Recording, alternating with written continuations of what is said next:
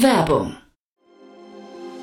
Sei dabei beim HTGF Family Day am 11. und 12. Juni in der Station Berlin. Für zwei Tage voller Inspiration und Business. Tauche ein in ein einzigartiges Netzwerkerlebnis mit bis zu 1500 Teilnehmenden. Erkunde das innovative Seed- und Later-Stage-Portfolio des Hightech Gründerfonds. Lass dich vom vielseitigen Programm inspirieren und knüpfe wertvolle Kontakte. Sichere dir jetzt dein Ticket. Mehr Informationen findest du unter www.family-day-htgf www.ftf.de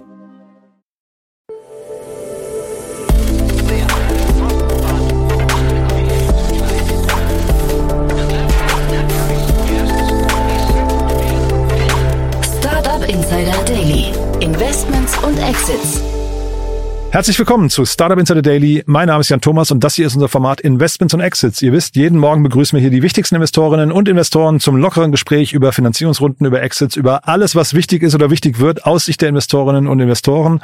Heute zu Gast mal wieder Daniel Wild von Mountain Alliance und wir haben echt ein tolles Thema besprochen. Wir haben nämlich die Frage aufgeworfen, ob sich das Börsenfenster gerade wieder öffnet und vor allem, wenn ja, was bedeutet es eigentlich für Startups, unter anderem in Deutschland.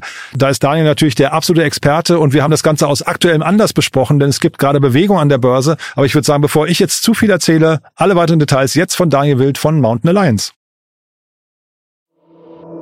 Startup Insider Daily. Investments und Exits. Cool, ja, dann freue ich mich. Der Mensch mit den zwei Hüten ist wieder hier. Hi Daniel. Ja, hi Jan, freue mich auch. Bin gern dabei und habe heute wieder beide Hüte an. Beide Hüte an, aber ich muss vielleicht vorwegschieben, wir, wir, wir haben, glaube ich, noch nie so viel vorher diskutiert, bevor wir aufnehmen, weil das Thema wirklich sehr spannend ist und es einfach unglaublich viel passiert ist. Ich würde sagen, bevor wir einsteigen, trotzdem ein paar Sätze zu, zu dir und wahrscheinlich fangen wir mit dem einen Hut an und dann gehen wir zum anderen, der zum Thema von heute passt. Genau. Also äh, fangen wir mal mit dem, mit, dem, mit dem Hut an, den ich schon länger trage. Ich bin seit 2001 Early Stage äh, heute würde man sagen Pre-Seed Investor mit Tiburon. Das ist meine mein privates Investmentvehikel. Da habe ich äh, ein, zwei Partner mit drin, aber eigenes Geld investiert in ganz frühe Phase. Die ersten Gründer mit Traction, da investieren wir das erste institutionelle Geld. Das macht Tiburon. Frühe Phase.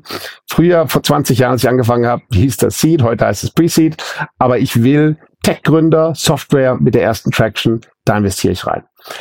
Mein anderer Hut, und das ist eher das Thema für heute, ist die Tatsache, dass ähm, ich habe die letzten zwölf Jahre eine börsennotierte Company aufgebaut, die wie eine Listed Venture Holding ist. Das ist die Mountain Alliance, 22 Beteiligungen mit Late-Stage-Firmen, von denen jedes Jahr zwei, drei verkauft werden. Ab und zu, auch wenn das Fenster offen ist, dazu kommen wir gleich, als IPO. Und darum muss ich mich als Mountain Alliance ständig rumschlagen mit Private Valuations, Public Valuations und was, wie bewertet Börse Firmen und wie werden Firmen privat bewertet und wie stark das wann auseinanderklafft. Und das ist, glaube ich, eins der Themen für heute. Mhm. Du sagst gerade, wenn das Fenster offen ist, da haben wir gerade eben drüber diskutiert, ob das Fenster offen ist, ob es gerade aufgeht oder ob es kurz offen war und dann wieder zugeht. Das ist jetzt total spannend eigentlich, ne? Ja, ganz genau. Also was wir heute diskutieren, ähm, mal anders als unsere üblichen aktuellen, was ist gerade für Finanzierungsrunden passiert. Wir diskutieren die Tatsache, dass endlich wieder aus Sicht von der deutschen Startup-Szene, warum, da komme ich gleich dazu,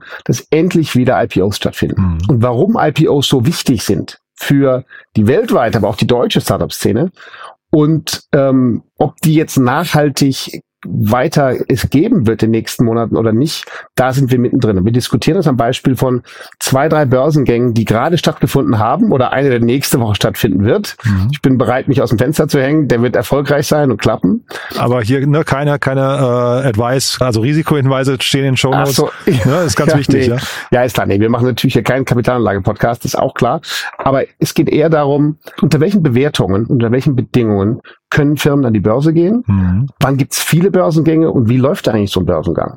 Denn äh, wir haben auch schon viel für die, für die treuen Hörer hier diskutiert, auch über Specs und ähnliche in der Vergangenheit. Das sind alles nur Varianten auf den normalen Börsengang. Und der Anlass jetzt, ähm, das hatten wir eben kurz angerissen, ist, nächste Woche geht eine 250 Jahre alte deutsche Firma an die Börse aus Frankfurt, mhm. nämlich Birkenstock, ja. Ähm, sehr spannende Firma, vor allem spannende Zahlen. Mir gefallen die äh, Schuhe nicht, Full Disclaimer.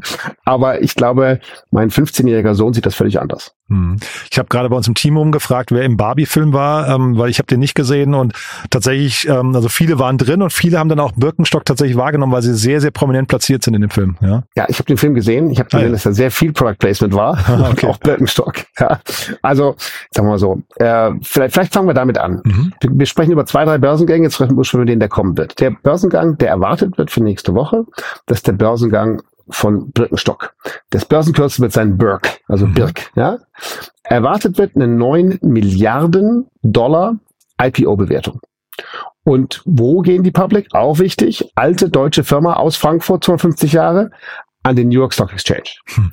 Ja, ähm, die haben Ihre ganzen Informationen sind natürlich längst draußen, weil für so einen Börsengang musst du relativ früh deine Dokumente bei der SEC, das ist die äh, amerikanische Aufsichtsbehörde, mhm. ähm, musst du deine Unterlagen einreichen. Daher weiß man das sehr genau. Sie wollen 32 Millionen 258.064 Aktien in einer Price Range von 44 bis 49 Dollar pro Aktie an die Börse bringen. Das, der erwartete Erlös für diese Menge Aktien multipliziert mit dieser Preisrange ist ungefähr 1,5 Milliarden Dollar Einnahme durch diesen Börsengang. Mhm. Und jetzt muss man sich fragen, warum, warum geht das und warum machen die das jetzt? Also erstmal, ich weiß nicht, wie jetzt Barbie ist ein Beispiel, aber Birkenstock ist in den letzten Jahren extrem viel sichtbarer und mhm. erfolgreicher geworden. Es ist auch immer schon irgendwie eine, glaube ich, von vielen Leuten gefragte Marke gewesen, aber ist in den letzten Jahren zu einer Fashion-Marke geworden. Und das ist kein Zufall, denn er ist, diese Firma ist bereits 2021 gekauft worden, und zwar von PEs. Da gehört indirekt auch LWMH, der große Luxuskonzern aus Frankreich, dazu. Hm. Und zwar sind die gekauft worden am 30. April 2021, also zweieinhalb Jahre her, für vier Milliarden Euro. Hm. Und das ist interessant. Ne? Wir haben gerade eben gesagt, erwarteter Bewertung bei Börsengang neun Milliarden Dollar. Dollar und Euro ist fast gleich zur Zeit. Ähm, vor, vor zwei Jahren haben diese PEs das Ding gekauft, haben übrigens nur hingelegt Eigenkapital in Höhe von knapp 2,5 Milliarden Euro. Und 1,5 Milliarden Euro war Debt. Mhm. Und hier an dem Beispiel siehst du jetzt, wie PE Geld verdient und wie jemand, der da auch noch im Fashion-Bereich das hebeln kann, das noch besser macht. Also, diese Investoren haben eigenes Geld hingelegt von 2,5 Milliarden, haben zusätzlich Verschuldung von Banken aufgenommen in Höhe von 1,5 Milliarden und haben sich dafür 100 Prozent von Birkenstock gekauft. Jetzt, zweieinhalb Jahre später, verkaufen sie es für den mehr als doppelt so großen Wert, wenn es nächste Woche klappt. Mhm. Und der, die, der, der Multiplikator auf das Eigenkapital ist dreieinhalb, dreieinhalb Mal. Das ist schon eine wirklich für diese Besitzer eine wirklich coole Transaktion. Alles richtig gemacht, oder? Auch vom Timing genau. her und so. Wirklich genau. kann man sagen, äh, überhaupt kein Fehler im, im System. Nee, nee, kein Fehler im System. Und du siehst natürlich auch, wie, das ist jetzt heute auch schwieriger geworden, by the way, aber mhm. wie so eine klassische auch Leveraged Buyout, also wie so eine, wie so eine, wie so ein Kauf mit mit einer großen Menge an Kredit funktioniert. Ne? Mhm. Du brauchst das Eigenkapital, das Eigenkapital und das zugrunde liegende Geschäft gibt dir die Glaubwürdigkeit, dass du auch einen richtig ordentlichen Kredit von 1,5 Milliarden aufnehmen kannst und damit diese Firma von den damaligen Besitzern abkaufen. Für die damals war das bestimmt ein super Exit, aber du machst jetzt, indem du das Produkt stärker positionierst, mehr zu Fashion machst, deutlich sichtbarer machst und mhm. richtig Wachstum machst. Ich habe mal hier die Wachstumszahlen. Also das Tolle ist bei Börsengängen, hatten wir ja schon ein paar Mal hier im gemeinsamen Podcast, da kriegst du natürlich alle Daten. Selbst wenn sie nicht an die Börse gehen, müssen sie quasi alles offenlegen. In den neun Monaten, die ähm, am 30. Juni diesen Jahres geendet sind, haben sie knapp 1,2 Milliarden Dollar Umsatz gemacht. ist gar nicht so viel, ne? Mit einem Wachstum von 21 Prozent. Mhm. Also wir reden hier von einer 250 Jahre alten Firma, die Sandalen verkauft, okay, und um 21 Prozent wächst. Und über die, das was auch noch spannend ist, über die das Zeitmagazin mal oder die Zeit vor, äh, was ich, ich glaube Ende der 90er noch geschrieben hat, das ist der hässlichste Schuh der Welt. Ja? Richtig. das finde ich auch noch großartig, ja. Richtig. Ja. Und wie gesagt, über Geschmack lässt sich nicht streiten, aber ich bin beim Zeitmagazin. Ja. aber jetzt kommen wir kurz zur Profitabilität. Der Gross Profit ist 700 100 Millionen. Wahnsinn. Okay? Der ist auch mal um 25 Prozent gestiegen. Also in diesen letzten neun Monaten. Mhm. Das ist der Wahnsinn. Das heißt, überleg mal, du hast hier eine richtig, eine richtig, richtig stark wachsende Firma, die auch noch richtig profitabel sind. Ich meine, guck mal diese Margen an. Das sind ja Margen, die kennen wir irgendwie sonst aus der Software. Mhm. Das heißt, wenn du, und jetzt sind wir beim wichtigen Punkt zu Börsengängen, wenn du eine etablierte Firma hast, mit einer starken Brand und mit einem richtig ordentlichen Profit, Stichwort Profit, heute, nicht irgendwann in 20 Jahren, sondern jetzt, dann kannst du auch heute einen wunderbaren Börsengang machen. Mhm. Und wie gesagt, wir machen jetzt hier keine Kaufempfehlungen, sowieso ist wahrscheinlich gar nicht möglich mehr, das zu kaufen. Das passiert nächste Woche, glaube ich, nur in institutionellen. Aber hier ist nächste Woche ein Börsengang und die Erwartung ist, dass sie da 1,5 Milliarden einsammeln. Damit können sie auch endgültig alle letzten Schulden zurückzahlen. Hm. Ja, Mhm. ganz quasi nebenher. Und dann ist das Ding an der Börse und mit 9 Milliarden bewertet. Mhm. Und man hört raus, also das ist ein, zumindest ein, also du sagst, du hast zwar keinen Bezug zum Produkt, aber ansonsten kann man fast sagen, du klingst fast wie ein Fan, ne, von dem, was sie da aufgebaut haben und von den, von den Margen und so weiter. Ja, sagen wir so, wir betrachten das ja heute aus der Brille. Was für Firmen kommen an die Börse und wie funktioniert das auch in, sagen wir mal, herausfordernder Zeiten? Ne? Man Mhm. muss ja gerade sagen, die Börsen zurzeit sind eher so ein bisschen wackelig. Ja. Warum wackelt's oder geht auch ein bisschen runter in den letzten paar, ein, zwei Wochen? Weil die Erwartung ist, dass die Zinsen hoch bleiben. Mhm. Wenn die Zinsen hoch bleiben, werden zukünftige Gewinne stärker abdiskontiert und das heißt weniger Wert heute. Mhm. darum gehen die viele Börsen, Tech-Firmen auch runter. Und hier ist halt so, wenn du so eine starke Firma bist, die äh, schon seit 1966 in den USA auch verkauft, mit den Mhm. Hippies assoziiert war und so, ja. Wenn du so eine quasi Ikone hast als Firma, das kannst du vergleichen. Ich finde Porsche cooler, aber es ist vielleicht ein bisschen wie ein Porsche-Börsengang. Mhm. Ne? Du hast ein ja. du hast ein gutes Produkt, fast schon im Fashion-Luxus-Bereich mit super Margen. Das kannst du an die Börse bringen. Und das kannst du auch in schwierigeren Zeiten an die Börse bringen. Mhm. Das ist ein Beispiel für, wie diese PEs damit richtig schön Geld verdient haben, wie so eine Leverage-Transaktion funktioniert und wie man das mit einem Börsengang perfekt für sich monetisiert. Die Frage ist jetzt, gelingt das auch eher Tech-Firmen, wie sie bei uns, bei uns äh, normalerweise im Fokus stehen? Und welche sind davon an die Börse gegangen? Was bedeutet das? Da gab es nämlich auch äh, zwei, drei Börsengänge in den letzten Wochen. Und das Entscheidende ist halt für unseren Markt, um nochmal auf den, auf den Ausblick des Marktes zu kommen. Wenn du keine Börsengänge hast, dann ist ein ganz großer Verkaufspfad der Firmen für die VCs, die rein investiert haben, blockiert. Mhm. Und wenn es keine Börsengänge gibt über längere Zeit, und es gibt jetzt längere Zeit keine mehr, Mhm. ich würde sagen, die letzten, mindestens letzten zwölf bis 18 Monate ist es ganz schwierig, spätestens eigentlich seit, der, seit dem Ukraine-Krieg, ähm, dann es fehlt der Wettbewerb. Wenn du eine Firma verkaufst zum Beispiel und du hast einen großen Bieter, aber du kannst glaubwürdig vermitteln, dass du ansonsten parallel in die Börse gehst, dann hast du schon zwei und das Dual Track. Mhm. Mhm. Wenn du, wenn Börsengänge nicht gehen, dann wissen die Käufer, sie sind die einzige Möglichkeit für dich und haben eine viel stärkere Verhandlungsposition. Und, und andersrum, du hast ja vorhin auch gesagt, äh, Private versus Public Valuations. Ähm, der, der zweite Fall, über den wir heute sprechen wollen, da fehlt dann vielleicht die Alternative zum Börsengang. Ne? Und deswegen äh, gab es wahrscheinlich relativ viele Tränen, zumindest bei den sp- späterphasigen Investoren dort. Ganz genau, ganz genau. Das nächste Thema, was wir angehen, ist jetzt mal klassisch Tech. Wir reden von Instacart. Ja? Instacart ist ein äh, Nahrungsmittellieferservice, um es ganz einfach zu formulieren. Mhm. Ja, den gibt es seit 2012 und die sind vor ein paar Wochen, zwei, drei Wochen, für 30 Euro pro Aktie an die Börse gegangen. Das war das obere Ende der Bookbuilding-Spanne. Nochmal kurz, was ist Bookbuilding-Spanne? Wir haben eher von der, eben von der Range bei Birkenstock gesprochen. Es gibt so eine Range und dann gibt es die eine Woche, wo Roadshow ist, wo alle institutionellen Investoren nochmal sehen und dann bieten können innerhalb der Mhm. Spanne. Und wenn die Nachfrage hoch ist, passiert der IPO am oberen Ende der Spanne. Und in dem Fall war das bei Instacart das obere Ende der Spanne. Das war dann damals eine Bewertung von ungefähr, als sie an den Markt sind, 11 Milliarden Dollar. Größenordnung. Also Mhm. ungefähr dieselbe Größenordnung äh, wie Birkenstock.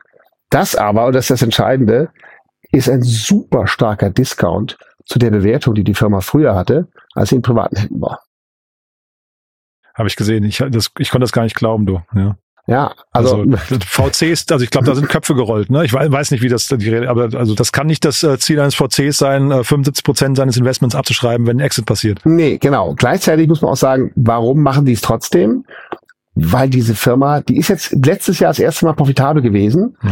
aber trotzdem ist das wahrscheinlich eine Firma, die auch auf Dauer zur Weiterentwicklung Liquidität braucht, die übrigens auch ihren Investoren mal einen Exit geben will. Ich habe vorhin von, mhm. davon gesprochen, wenn keine Börsengänge stattfinden, ist ein Exit-Kanal geschlossen und für VCs ist es natürlich wichtig, dass Firmen auch mal wieder verkauft werden, mhm. damit man die Erfolge hat, dass man auch wieder zeigen kann, das funktioniert und auch wieder nachinvestieren kann in den nächsten.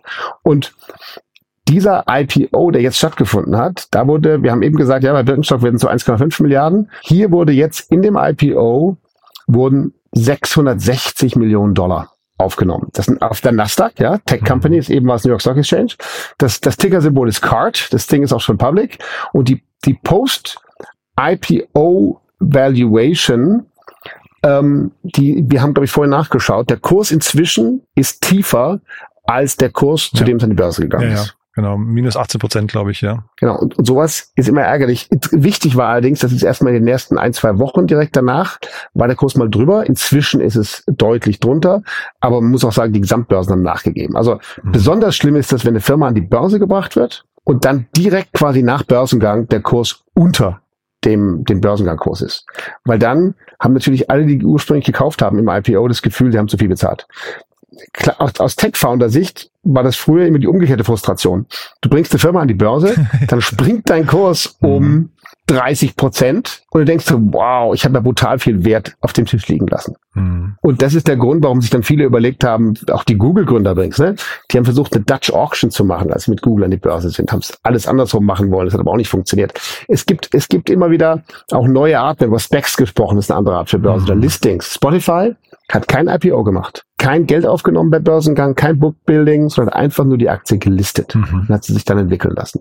Das sind Alternativen, nur in solchen Zeiten wie jetzt, wo die ersten Börsengänge wieder gehen, da gehen nur ganz klassische Börsengänge, Specs sowieso nicht. Mhm. Dann gehen nur Firmen, die Profit machen. Instacart macht inzwischen Profit, aber dann kommt auch die mal, harte Brille der Börsenbetrachtung auf den Wert der Firma. Und darum war jetzt in dieser Bewertung eben Instacart 70 Prozent oder was unter der Bewertung, die sie ursprünglich hatte.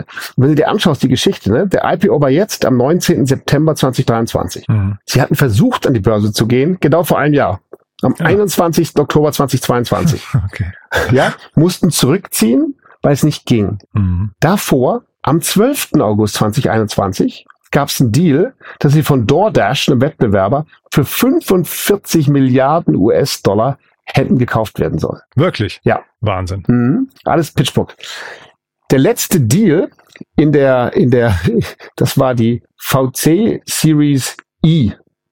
Ja, wir reden von Series A, B, C, D, okay.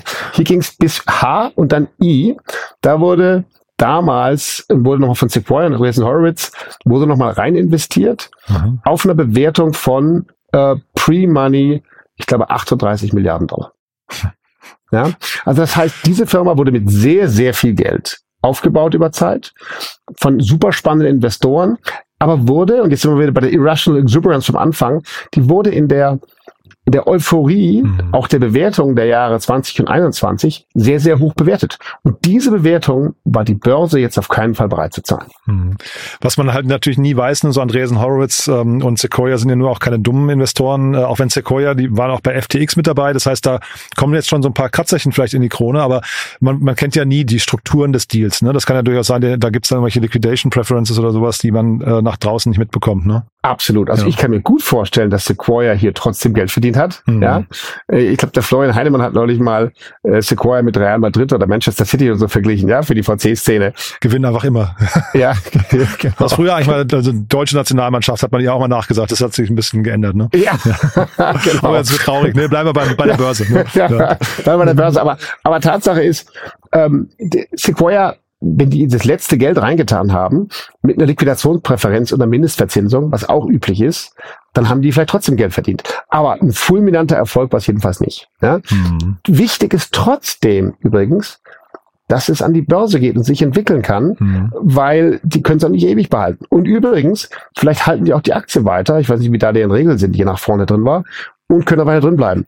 Das Entscheidende ist, ich habe vorhin davon gesprochen, dass so ein IPO wirklich Fenster was sich wieder öffnet jetzt, mhm. hoffentlich dauerhaft, wichtig ist, um aufgestaute Werte auch zu kristallisieren. Und Mhm. Wertkristallisierung heißt, du hast irgendwie hochbewertete Firma in deinem Portfolio. Die Wertkristallisierung findet statt, wenn es einen Börsengang gibt und einen Verkauf. Mhm. Und jetzt gucken wir uns mal die Klassen an. Ja? Äh, Laut PitchBook gibt es the Class of 2019. Ja? Mhm. Da gab es 83 amerikanische Unicorns in 2019, die das erste Mal mehr als einer Milliarde bewertet wurden. Von diesen ist über die Hälfte seitdem an die Börse gegangen, Mhm. pleite gegangen oder verkauft worden. Ja? Okay. Das ist wichtig. Also das heißt, mutige Investoren haben Milliardenbewertungen gegeben, aber die Hälfte dieser Firmen hat sich weiterentwickelt. Okay, manche in die falsche Richtung, aber insgesamt hat Entwicklung stattgefunden. Jetzt gibt's das, das äh, sagen wir mal, Euphorie-Jahr 2021. Da gab's 360 Unicorns. Hm. Okay? Und davon sind nur 6% public, pleite oder verkauft. Das heißt, wir haben hier eine unfassbare Menge von in 2021 mit Milliarden bewerteten, mit vielen hundert Millionen ausgestatteten Firmen, die jetzt weiter finanziert werden müssen, aber Mhm. irgendwann natürlich entweder verkauft oder Börse oder sonst was. Das Aber ein heißt, totaler Rückstau, ne? Also ich meine, den, den, den kriegst du wahrscheinlich auch nicht äh, im Interesse alle aufgelöst. Da wird's ja auf jeden Fall wieder an, also äh, ich will jetzt nicht ein Blutbad sagen, aber da wird's ja auf jeden Fall irgendwie äh, schwierig für ein paar Firmen. genau, also jetzt nochmal zurück, was wir vorhin gesagt haben, Firmen, die spannend sind, wachsen und profitabel sind, Mhm. die können jetzt wieder an die Börse gehen. Mhm. Aber wenn deine Gewinne weit in der Zukunft liegen und du hohe Verluste machst, ist die Börse aktuell keine Option. Mhm. Du hast mir vorhin auch rumgeschickt. Es gibt wirklich einen IPO-Kalender von Dingen, die jetzt geplant sind dieses Jahr noch. Ob das was wird, wird sich zeigen, aber es sind eine Menge Firmen. Und, und man weiß auch nicht, ob die, ob die Liste wirklich, ähm, sag mal, äh, wirklich noch aktuell und, und, und realistisch ist. Ne? Keine Ahnung, aber es sind viele spannende Firmen drin. Ja. Äh, Ganz genau. Ich meine, nur als Beispiel, ja, eine, eine, die drin steht, ist, ist, ist ByteDance. Mhm. Ich meine, wenn ByteDance TikTok, also TikTok, an die Börse geht, das, äh, vielleicht finden die das Umfeld nicht gut genug, aber wenn es passiert, wäre das wahrscheinlich ein unfassbar großer Börsengang. Weil ich meine, äh, TikTok ist viel umstritten, aber auf jeden Fall ist es riesig äh, und verdient Geld. Aber auch noch viele andere, ähm, bei denen spekuliert wurde, Reddit oder Stripe oder, oder, oder viele andere. Discord hatte ich gesehen. Ne? Genau. Und, und Klarna, Klarna auch, und das ist wieder ein Beispiel von den Public-Private-Themen, die wir gerade hatten. Ne? Also Klarna ist ja jetzt im Vorhinein auch so krass abgestraft worden. Die kamen ja auch gleich Ja. von 40, 50 Milliarden Ja. auf. Jetzt hier wird gemunkelt, so um die sieben Milliarden gehen sie raus. Ne? Ja, ganz genau. Ja. Und ich meine, so, und wenn du jetzt so eine Firma hast, die stark abgewertet wurde, kann es trotzdem sein, dass wenn die an der Börse ist und sich dann gut entwickelt über die Mhm. nächsten fünf Jahre, vielleicht holst die Bewertung Mhm. wieder ein, aber jetzt kriegst du die jedenfalls nicht. Und sag mal, diese, ich beschäftige mich seit, keine Ahnung, wahrscheinlich 15 Jahren mindestens mit diesen beiden Brillen, weil in der Mountain Alliance haben wir ein Portfolio von Private Companies, die auch private bewertet sind. Ja, Mhm. aber von unseren 22 Companies im Portfolio sind 18 profitabel. Also unser Portfolio ist eher gebaut für so eine Zeit wie jetzt. Mhm. Und, und jedes Jahr, letzten Jahr haben wir jedes Jahr ein bis drei Exits geliefert. Also letzter Börsengang war Exasol 2021. Das ist alles gut und aus meiner Sicht sind wir super, sagen wir mal, genauso aufgestellt, wie man es für die Zeit sein muss. Und trotzdem haben wir einen Abschlag bei der Mountain Alliance auf unseren NAV von ungefähr 55 Prozent. Hm. Ja, so. Vergleich das, habe ich auch gerade aktuelle Zahlen bekommen von Jeffries, ähm, Investmentbank in den USA.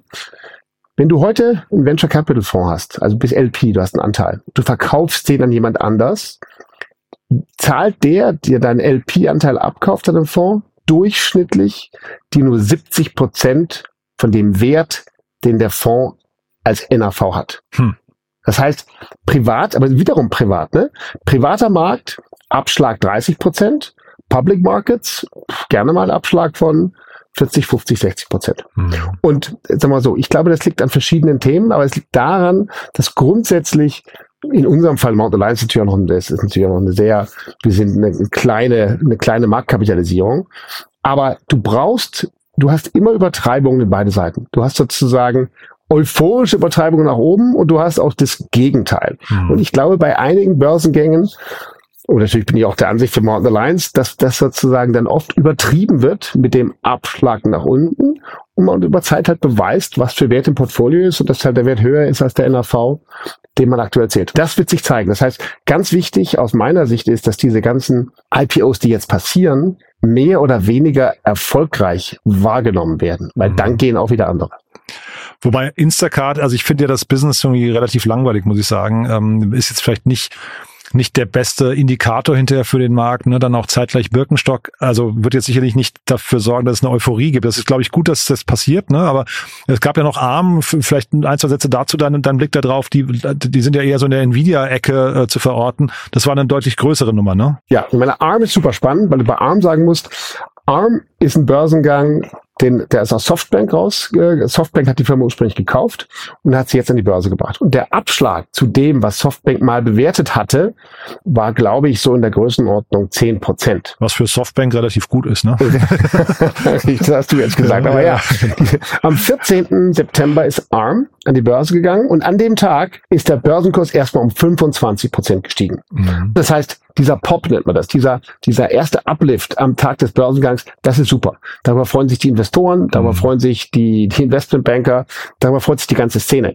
Wenn es ein paar Wochen später runtergeht, ist es nicht so dramatisch. Wenn es natürlich unter den Börsengangskurs fällt, wie in dem Fall auch passiert, ist auch nicht so toll. Aber in dem Fall muss man sagen, ARM ist natürlich ähm, die sind klar auf der AI-Welle. Ich meine, diese Chip-Design-Firma aus, aus, mhm. aus England brauchen viele. Da haben auch große Firmen von vornherein gleich reingekauft. Ne? Also ARM hat von vornherein Alphabet, also äh, Google, Apple und Nvidia als Käufer organisiert. Mhm.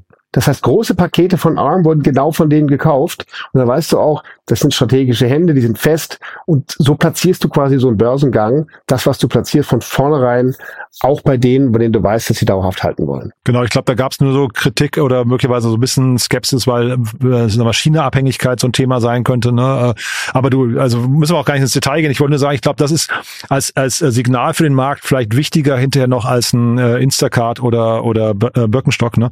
Ähm, nicht, dass sie jetzt klein werden, aber Instacart, wie gesagt, ist so, ist, äh, du hast äh, in der Tech-Ecke verortet. Für mich ist das so halbes Tech. Ich finde es ein bisschen, bisschen, äh, was nicht einfach, ja. Ja, ja, ja, ja. klar, okay, bin ich bei dir. Also es ist auf keinen Fall Deep Tech, aber es fällt, sagen wir mal, Instacart kommt ganz klar aus der Venture-backed Startup. Das stimmt, ja, ja, klar. Ne? Mhm. Der Instacart war äh, auch eine coole Company, ne? kommt aus Y Combinator und übrigens der Gründer ist cool. Der Gründer, der war grundsätzlich bei, bei Amazon als Design Engineer, mhm sein, äh, das war sein Background, ja. Und dann hat er, Apurva Meta heißt er, dann hat er, man sagt, 100 unterschiedliche Startup-Ideen ausprobiert, bevor er dann Instacart gemacht hat. Ja? Okay. So nach dem Motto Fail fast, fail often, sein Mantra, ja, oder ein grundsätzliches Mantra. Und sagen wir mal so, ich würde sagen, ob das jetzt hier ähm, das ist, das ist auf jeden Fall keine bahnbrechende Idee. Ist jetzt kein irgendwie kein. Ich wollte es gar nicht schlecht reden. Ich wollte nur sagen, es ist jetzt nicht der Indikator, den, wir, das Leuchtturm-Signal für den ganzen Markt. Ne? Das wollte ich eigentlich nur sagen. Nee, ähm, da hast recht. Ne? Aber ich meine, sieben Milliarden Wert, das ist also muss man erst mal schaffen. Also ah, ah, genau, absolut. Und vor allem musst du eins sagen: Das Entscheidende ist jetzt ja die Häufung. Ne? Also wir hatten jetzt äh, den Sommer, jetzt kommen sie alle wieder zurück und jetzt mhm. in diesem Herbst, wir haben eben die Liste aufgezählt, wollen wieder viele Firmen zeigen, die aufgestaut äh, auch Druck haben, verkauft werden sollen sollen an die Börse. Und jetzt haben wir mhm. drei Börsengänge gehabt. Es gab noch, noch einen weiteren kleiner, der glaube ich, Clavio oder so, Clavio. Äh, Clavio, auch eine, ja. Clavio, genau. Ja, genau. Mhm. Ähm, das war eine Firma, die ich nicht gut kannte, da habe ich auch schon gehört davon, aber die kannte ich nicht gut. Ähm, aber ARM, Clavio und Instacart sind an die Börse und alle sind mehr oder weniger im schon im weitestgehenden Sinne im Startup-Tech-Bereich zu verorten. Mhm. Und jetzt kommt Birkenstock, hoffentlich nächste Woche erfolgreich. Und dann kann man sich doch vorstellen, dass viele Investmentbanker sagen, oh, trotz nicht einfachem Marktumfeld, das scheint jetzt zu gehen. Und ich glaube, dass wir in den nächsten Monaten relativ viel, jedenfalls versuchte IPO-Aktivität sehen werden. Mhm.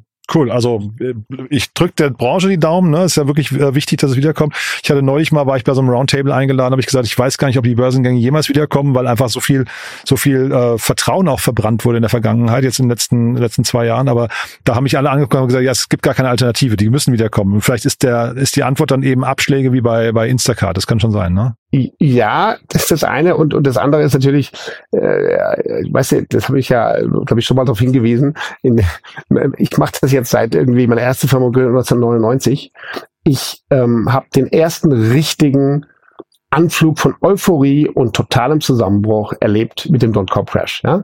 Und da haben wir uns, da, da hat die Hälfte von Deutschland gedacht, das Internet ist auch nicht von Dauer, um es mal ganz plakativ zu formulieren. Ja? Ist heute nicht vorstellbar, aber damals hat man gedacht, naja, jetzt ist der Spuk vorbei. Also nicht wir mhm. als Gründer, sondern sag mal, viele etablierte.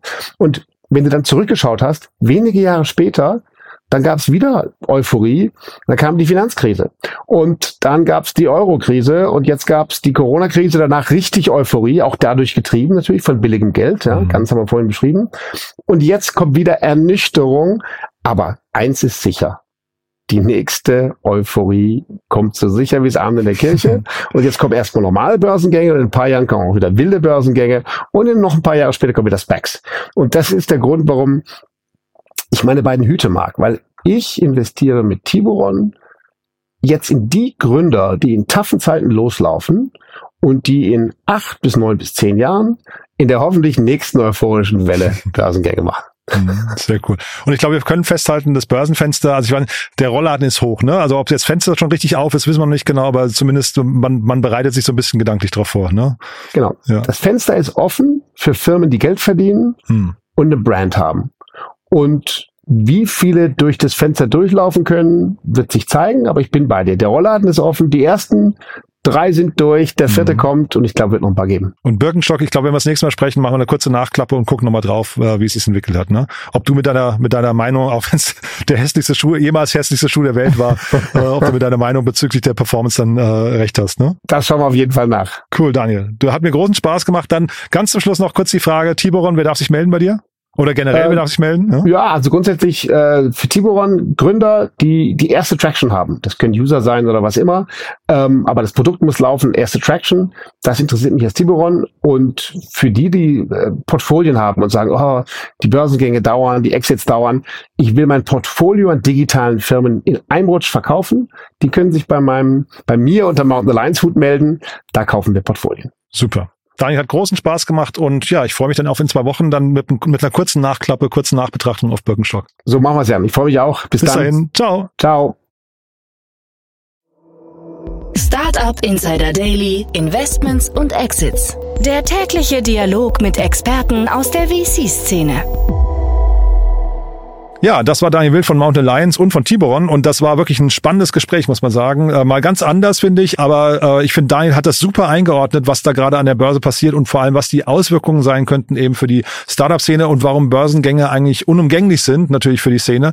Äh, spannend finde ich auch. Spannend auch, dass wir das an so konträren Beispielen erklären konnten. Ich fand's großartig. Wenn es euch auch so geht, gerne weiterempfehlen. Ihr wisst ja, wir freuen uns immer über neue Hörerinnen und Hörer, die uns noch nicht kennen, die vielleicht mal reinhören sollten und dann hoffentlich dabei bleiben. Wenn euch da jemand einfallen sollte, dann, ja, wie gesagt, gerne weiterempfehlen. Ansonsten euch einen tollen Tag. Vielleicht hören wir uns nachher nochmal wieder und falls nicht nachher, hoffentlich spätestens morgen. Und falls nicht morgen, dann euch ein tolles Wochenende und dann hoffentlich bis Montag. Alles Gute. Ciao, ciao.